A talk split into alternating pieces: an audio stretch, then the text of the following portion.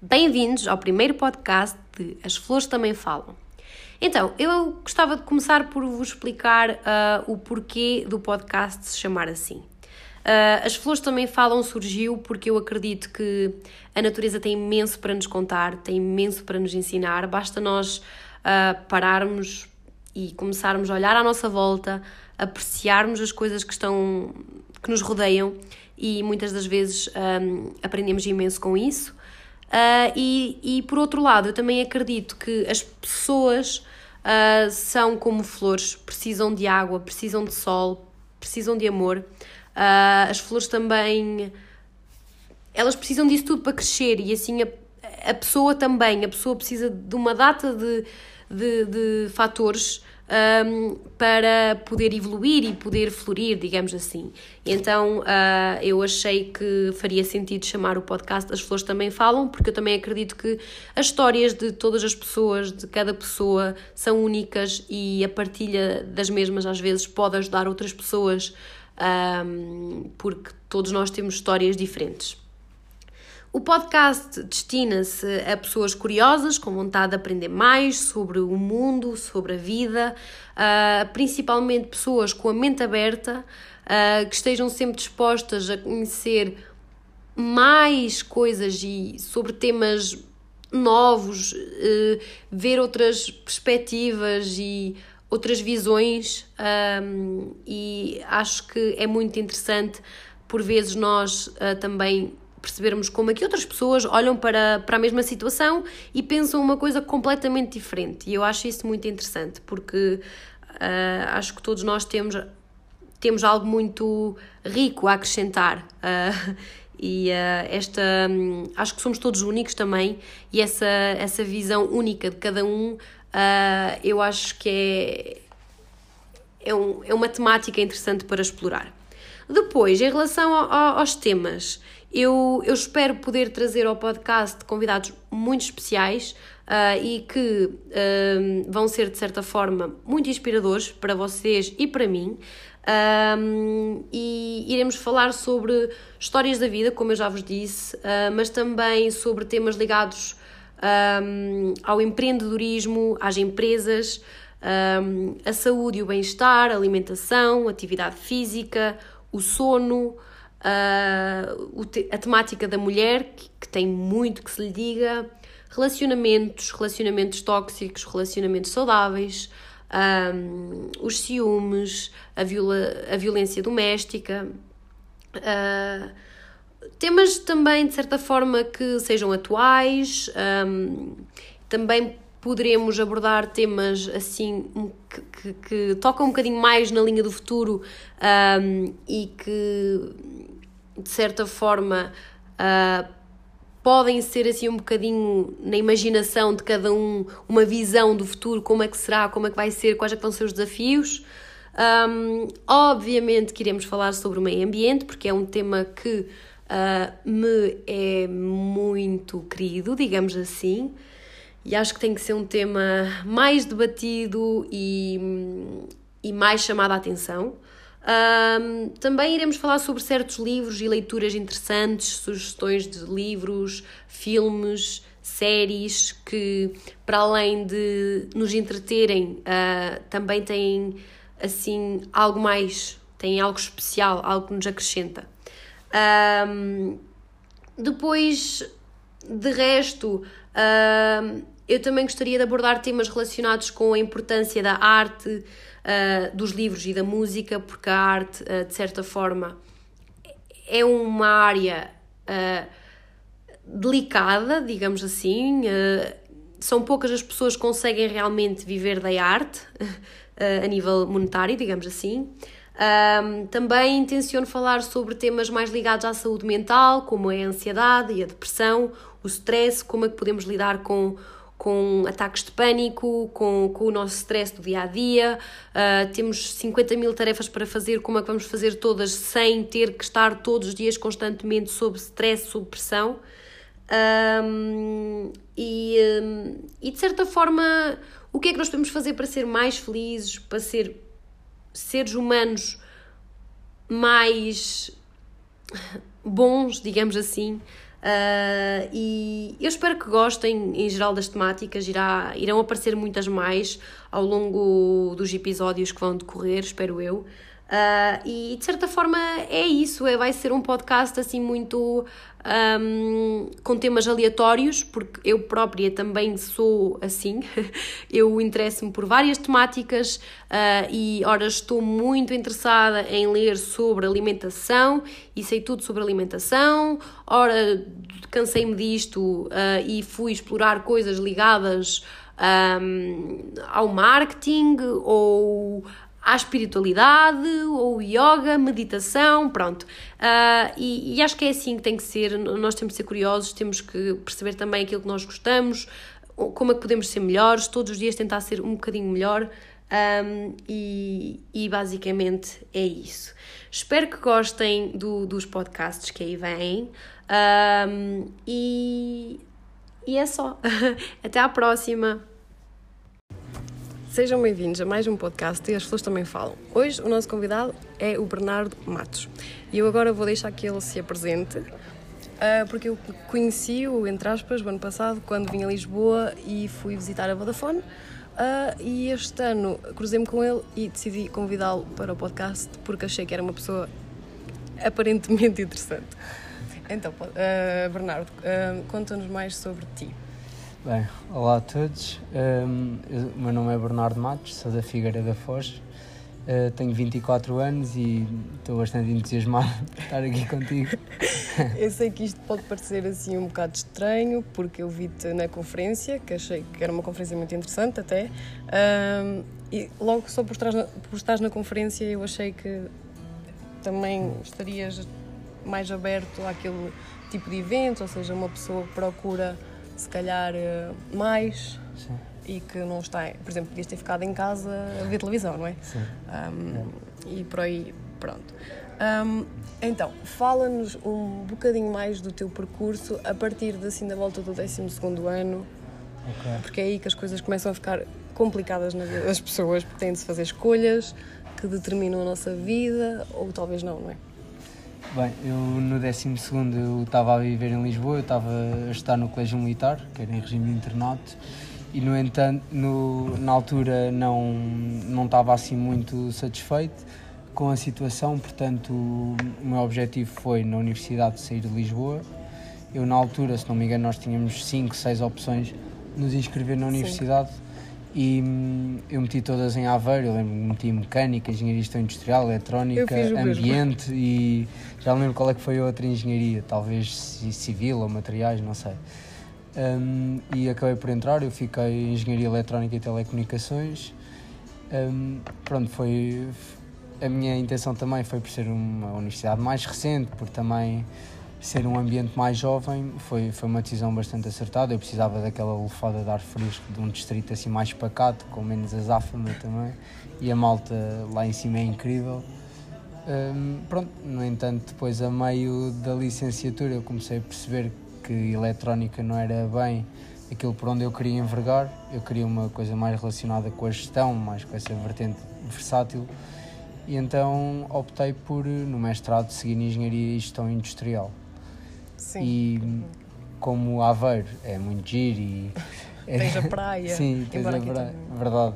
Mas não crescia muito daquilo, o meio depois era um pouco pequeno e em termos de portas para o futuro e o contacto com as empresas e isso tudo, a oferta não era assim a melhor, era tudo muito mais para a vertente industrial, para a vertente mais de eletrónica, telecom Sim. e eu queria, lá está, esse desafio um bocado maior e vim para o Instituto Superior Técnico em Lisboa onde concluí o mestrado no final de outubro de 2019 e pronto, uh, conheci-te na, na Voda, quando estava a fazer um estágio na Vodafone, onde estava a fazer a minha tese também, uh, que foi bastante interessante. Eu fiquei num estágio numa área que é Customer Experience, que é derivado do marketing, ou seja...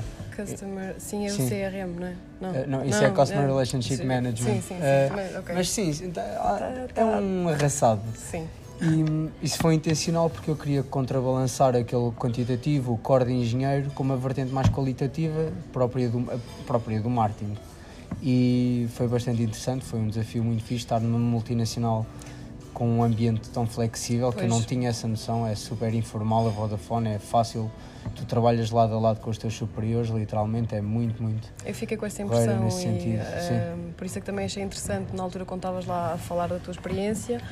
Eu não estava à espera que, que houvesse empresas realmente assim em Ah, sim, Portugal. sim, sim. Eh, Eu, eu também não tinha, repara, eu também não tinha essa noção quando estava na universidade, eu acho que a universidade não nos prepara assim muito bem para o mercado de trabalho. eu também concordo. Porque isso vê-se logo porque há cadeiras que tu estudas e passas e se eu te perguntar agora uma coisa não me sabes dizer nada do que aprendeste porque foi tudo decorado. E a eu- verdade e é ao que... contrário também, há pessoas que tiram 19 e depois Ok. não sabem. E depois falta-lhes a componente das soft skills. Sim. Sim, eu, eu percebo isso, eu só... Eu acho é que hum, nós temos muito poucas luzes do que é realmente o, o, o O mercado, mercado de trabalho, percebes? E acho que hum, aquela ideia de andarmos em, andar tudo engravatado nas empresas, isso não é, não é bem assim, as- os padrões estão a mudar, Sim. as empresas cada vez veem mais o colaborador como um ser humano e não como carne para canhão, por assim dizer.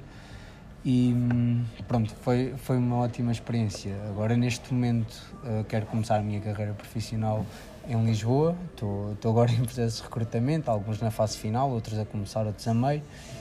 E pronto, anda, foi, foi assim uma mudança de caminho, um bocado abrupta, mas pá, os amigos estão lá em Aveiro, na mesma. Eu, quando vou aos fins de semana, como tinha dito, tenho lá o meu pai, vou às vezes ao fim de semana à casa. E, As pá, amizades continuam Sim, lá. Isso, isso não mudou nada, mas lá está, eu senti que precisava de um, um meio um bocado maior, com flexibilidade e maior próximo Portugal, contacto com as é empresas. Foi, foi uma decisão mais que acertada. Sim. Eu acho que Lisboa, a nível de oportunidades, Sim. É Mesmo as no- feiras de emprego que existem, os eventos, eventos onde, Eu onde sei. tu me viste ontem, o Job Pitch Challenge, onde nos reencontramos ontem, passado, passado um ano quase, é prova disso. É, o que não falta aí são oportunidades de contactares com, com as empresas. aqui é verdade que sim. É em Viseu, como eu estou a morar em Viseu, tá, não, não, há, não há Pois, tanta. não há tanta oferta. Não, mesmo a nível de empresas tem, é muito diferente. Tens de ir mesmo tu procurar ali. Aqui não, aqui seja lá fora e vejo uma empresa em cada esquina quase. Claro. É diferente. Ahm, então, e eh, tu falaste na parte do colégio militar. Eh, como é que foi essa experiência? Por exemplo, eu sou uma pessoa muito disciplinada, mas não sei se ia gostar de ir para um colégio militar. Não sei se. Não sei o que é que. Qual é a diferença do, do ensino normal, digamos assim. É assim, sendo honesto, eu não fui para o colégio militar por opção. Ok. Os pais dizem sempre, ah, se continuas a portar mal, Ah, vais então, para a ok. escola militar, não sei o quê. Pronto, a minha mãe não se ficou pela ameaça. ok. Então, pronto, fui para o colégio militar. A, a primeira grande diferença é o regime internato. Aquilo, nós dormimos lá, Ok. vimos à quarta-feira jantar a casa e ao fim de semana vinhas também, pronto, ao, fim de semana vinhas a casa.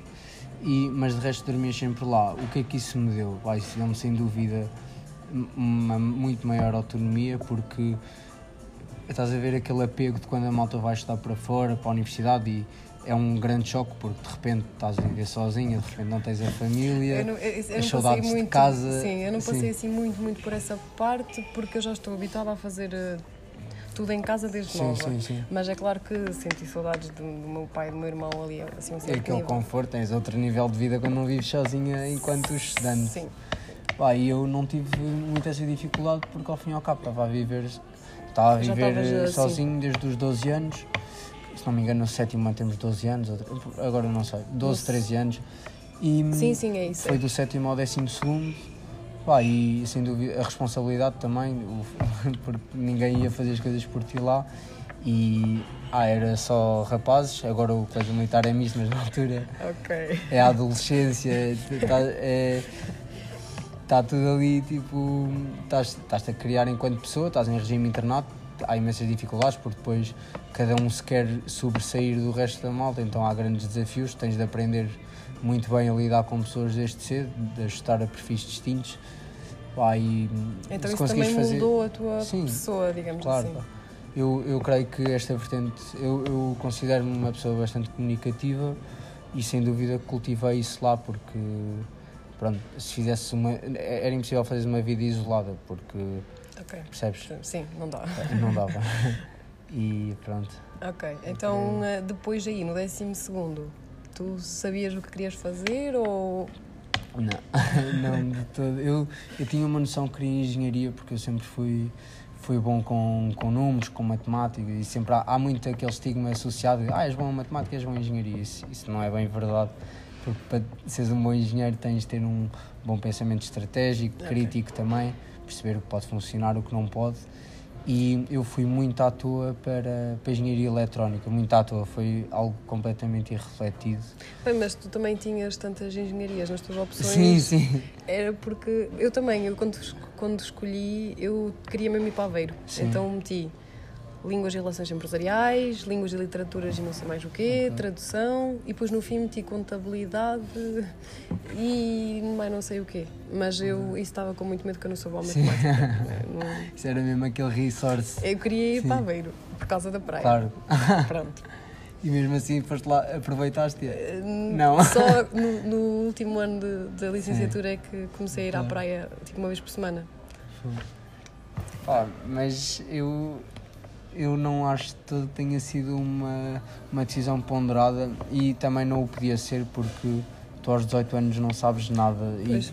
E eu, na verdade, eu sempre tive, eu tinha, era bastante bom em geometria descritiva e eu ainda ponderei ir para a arquitetura, Arquitetura. mas na altura deixei-me influenciar pelo que os professores e o, pelo que os meus pais diziam. Ah, o mercado da arquitetura não está bom, não sei o Pois. que, não sei o quê, tu como engenheiro tens muito mais possibilidades. Se calhar, bem ou mal, pronto, não sei, porque eu não sei o que é poderia ter sido, eh, essa sempre me ficou essa dúvida do e se, mas eu acho que não. Eu entrei num curso na licenciatura e eu acho que as empresas valorizam bastante e já me disseram isso. De, eu vejo isso nas entrevistas. O facto de tu não fazeres a licenciatura na mesma área do teu mestrado, vice-versa, é bastante valorizado pelo mercado de trabalho, porque hoje é bom tu saberes muito de uma só coisa, uma, uns aspectos mais funcionais, mais core de um certo Mas tópico, isso acho mas, que tens que aprender na- Sim. no momento, na mas empresa. é, é limitador, percebes? Convém Sim. tu saberes também bastante, eh, De um, tudo, um pouco pouco, de tudo, sim. aliás, para de forma a seres mais completa também. Isso na área da engenharia faz bastante sentido. E Engenharia e Gestão Industrial é um curso super completo, está tá aí na berra, as empresas. é uma luta desgraçada pela malta deste curso. E porque, pá, levas com cadeiras de gestão de projetos, de cadeiras de abastecimento, cadeiras de mecânica. Sim. eh, Eu, Pronto. por acaso, eu gostei bastante da, da cadeira de ges- de gestão da cadeia Sim. de abastecimento, por É causa de, daqueles métodos mais sustentáveis e Sim. melhoria contínua e o Kaizen e esses... ferramentas Lean, etc. Sim, exatamente. Foi mais por aí que eu achei interessante. Eu, eu acho que é interessante porque tu estás a aprender nas aulas coisas que realmente consegues aferir o Sim. impacto delas no dia a dia. Tu vais a um supermercado e consegues perceber como é que aquilo foi parar àquela Yeah. prateleira. E depois é fixe também, por exemplo, a área do marketing. Tu percebes porque é que aquele produto está na prateleira mais acima e não abaixo, porque é que o esquema de cores de um supermercado é aquele e não outro, e da restauração Sim. já é diferente. Eu acho que pá, está, são é áreas- giro saberes tudo Sim, um pouco, porque elas depois acabam por se complementar um bocadinho, percebes? Eu Isso vai acho. ser muito útil numa fase mais avançada da carreira. E hum, eu percebo as pessoas que fazem mestrado integrado, acho Ah, bem, sim. acho que é muito interessante, mas a mim nunca foi muito. Porque, até porque, pronto, eu estava no mestrado integrado ao fim e ao cabo. E não era muito a minha, a minha praia. fizeste bem em mudar. Eu, ah, eu também sou mais. Aliás, eu antes sentia mal por ser assim tão. Ai, gosto disto, mas também acho aquilo Sim. interessante e aquilo e aquilo. E as pessoas diziam-me, tu tens de focar numa coisa, mas eu acho que até fiz bem em não focar em nada em especial, porque ao saberes um pouco de tudo, quando estás a tratar numa área específica, consegues associar aquela área às outras. Claro. Então Tens maior acho. ginástica mental. Exato, acho que isso é bom. Hum, eu hoje de manhã, ah, por acaso, vi uma notícia a falar que os estudantes estão agora. Há muitos estudantes a ter burnouts por causa da, altura dos exames e. co- alguma vez sentiste isso enquanto estavas a estudar, o stress, como é que lidavas com o stress? Se tens tipo hobbies que vais praticando ou coisas que vais fazendo para te conseguir. ah, Hum, eu, eu gosto bastante de fazer desporto, eu sempre tive energia para dar e vender e por isso se eu tiver só a estudar ou só a trabalhar a cabeça depois não, não funciona bem, preciso mesmo de descomprimir, preciso de me cansar para poder descansar e para Ok, acordar sim, sim, fresquinho. sim, eu percebo. E eh, gosto bastante de nadar, eu nado, nado pelo menos duas, três vezes por semana. E entre isso também faço ginásio, também agora muito esporadicamente continuo a surfar, já não, não de todo tanto quanto antes, mas hum, eu acho que é, é importantíssimo tu ter sempre um hobby e quem diz hobby não é só desporto, Sim. pode ser ler, pode ser ir passear, mas acho que isso é essencial, tu encontrares aí um work-life balance e quando É eu digo work, equilíbrio. work também é estudar. Sim. Uh, porque sem uma, sem uma a outra também eles É, complementam-se. Às vezes as pessoas acabam por esquecer essa parte porque, por exemplo, a época de exames é só mesmo para estudar. Sim. Então, não, agora vou só estudar, não vou fazer mais Claro, nada. claro. Mas assim o estudo não é produtivo, as pessoas acabam por começar a bater E isso, isso é mal das. da cabeça e eu, eu também sou da tua opinião, eu também gosto. go- Quer dizer, eu antes não, eu até ao 12 eu faltava às aulas de, de educação física, dizendo Sim. que nesta semana me esqueci da sapatilha Claro. esquerda e para a semana era da direita. E eu não, não gostava mesmo de, de- de exercício físico. Depois, eh, no 12 comecei a dar mais importância à saúde e também comecei a treinar e agora treino todos, treino todos os dias ou mesmo todos os dias ou faço alguma coisa todos os dias para tentar eh, sentir-me bem e no dia a seguir estar outra vez com energia para... Fresquinha. Sim. Pá, eu sobre essa notícia do- dos burnouts eu, eu percebo é porque hum, é, é um bocado na linha, na sequência do que estamos a falar. Há muita malta que estuda, mas não estuda bem. Eu acho que quantidade não é qualidade e eu fazia, isso foi um dos maiores erros que eu fiz em eletrónica no meu primeiro ano, que era estudar, estudar, estudar. Estava, pá, estava imenso. Eu Muitas horas de dadas àquilo, mas não estava a estudar bem. Depois comecei a descobrir os meus próprios métodos, que era estudar com post-its, era sublinhar as coisas com cores diferentes, porque eu funciono muito com memória fotográfica. Pá, e desde que também. comecei a fazer isso, as cadeiras era tudo à primeira, pá, o mestrado correu lindamente e eu nunca tive esse desespero de, do stress que eu hoje vejo, eu vejo isso também, por exemplo, o, o meu irmão às vezes está assim um bocado estressado também, acho que ele também ainda não descobre, está nessa fase de descoberta, eu acho que só descobres mesmo como é que estudas qu- quando entras na faculdade, porque no secundário, no secundário obviamente tens de estudar, não sei o quê, mas é tudo assim um bocadinho... Vai-se fazendo, é Vai-se diferente. fazendo. Eu, por acaso, É sempre fui. Lá está, eu Sim. tenho esta cena de ser disciplinada, eu acordo super cedo de manhã, eu estudo hum, e consigo levar um estudo contínuo. Não deixo tipo para depois. Claro. Eu sei que há pessoas que tipo, só estudam na véspera do, do exame, Sim. mas não, eu tipo todos os dias chego a casa, vejo ou vou-me informar sobre mais alguma coisa, porque também acho que isso é importante quando estás a estudar. As pessoas pensam que vão para a universidade, tiram um curso e saem de lá a saber tudo. Eu sou mais da opinião que tipo, a universidade dá-te algumas informações e depois cabe-te a ti também Ah, sim, a cá. Tens de ser autodidata, Sim. senão eh, na universidade não vou fazer o que fazem por ti no secundário. Sim, sim, sim. Um- Uma, olha, uma, também isto estamos a falar, uma regra que eu impus a mim mesmo no mestrado era hum, a não estudar depois das 10 da noite na véspera de cada frequência. Violei essa regra duas vezes, mas fora isso dava sempre, porque tu se estás a estudar na véspera, pelo menos para mim fazia-me imensa confusão, pá, depois nem ia bem para o exame e assim sempre descansas também. Pode ser um É, eu, eu, prefiro, eu prefiro não saber a matéria toda Sim, e sim, descansar do que ficar. Havia pessoas que iam para o exame tipo de. Direta. Sim, direta. Como... é Sim, ainda Era- fiz isso no primeiro ano, pá, nunca mais. Não, Foi- não, não consigo. Yeah. Ahm, e eh, então, sendo assim, se calhar também nunca foste sair à noite e no dia a seguir tinhas frequência. Como é que lidaste com a vida académica? Oh, no, no primeiro ano e, e ainda no segundo eh, fiz isso algumas vezes. Os claros a dizer que nunca, será dizer que nunca correu bem. Ahm, e pronto, mas nunca mais fiz. Depois sabia estabelecer as prioridades pá, e não havia necessidade de estar a sair dia sim, dia não. Mais valia pá, fazer as coisas, focar-me e sair, pronto, menos, mas sair. eh, pronto. Sim, ah, eu por acaso não, fui, a- não sei assim muito. Sim. Ah, eu, lá está, eu tenho a minha a minha rotina, então Sim, tipo, sim, sim. vou mais por aí, gosto de descansar. Sair à noite, tipo, quando eu fui para a universidade já não era assim muito a minha coisa. Eu, por exemplo, eu não fiz, eu não fiz a praxe, não fiz parte da praxe, Ah, não sei se tu fizeste. Fiz, fiz, fiz. Então conta-me conta como é que isso foi, se correu bem, se não correu bem, se aconselhas.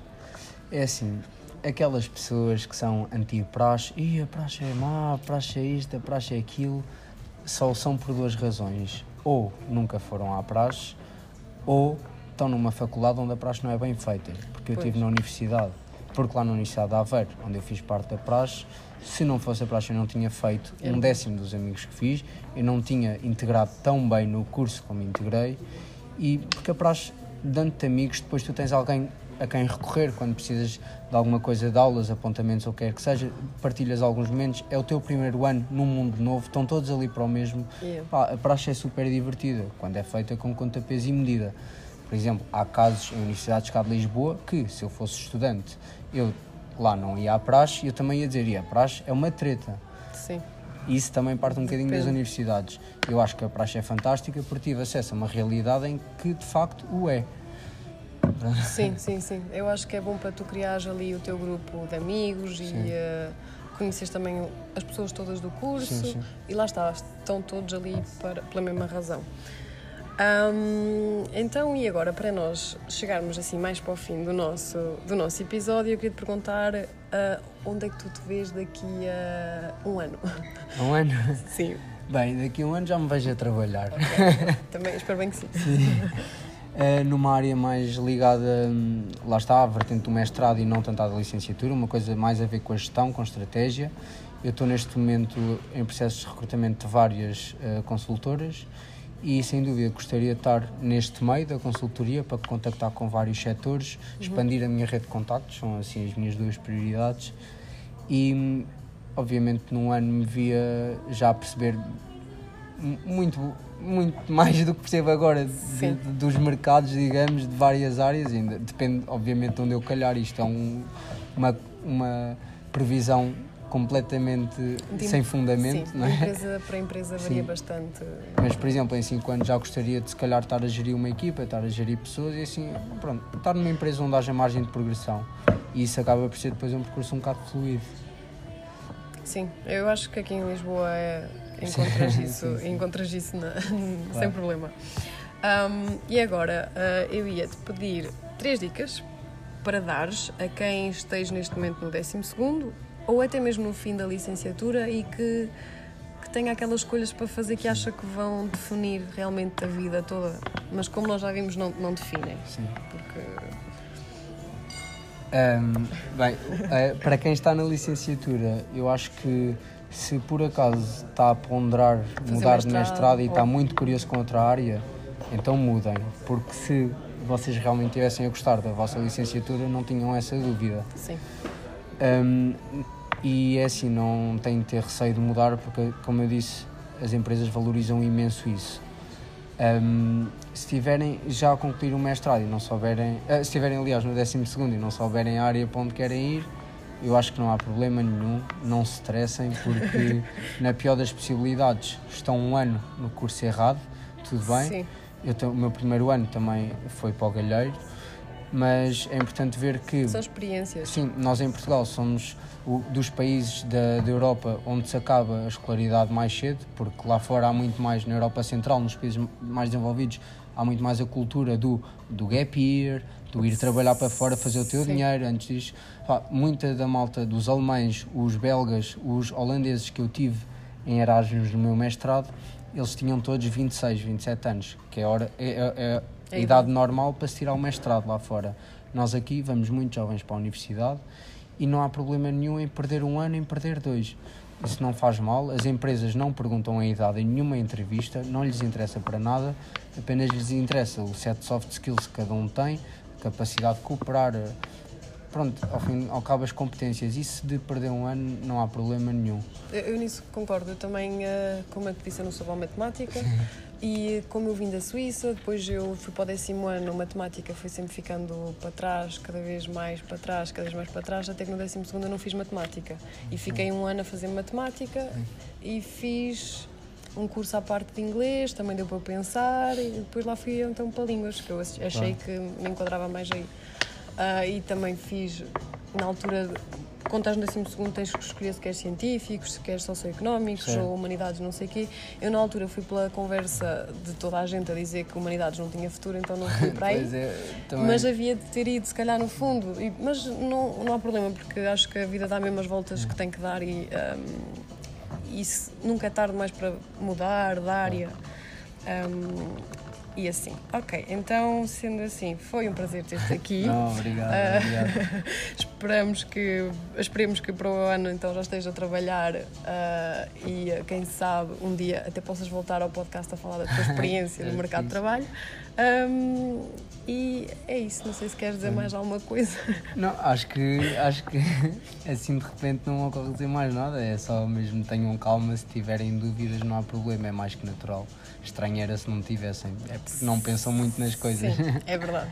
Pronto, Ok, obrigada. nada. Até à próxima.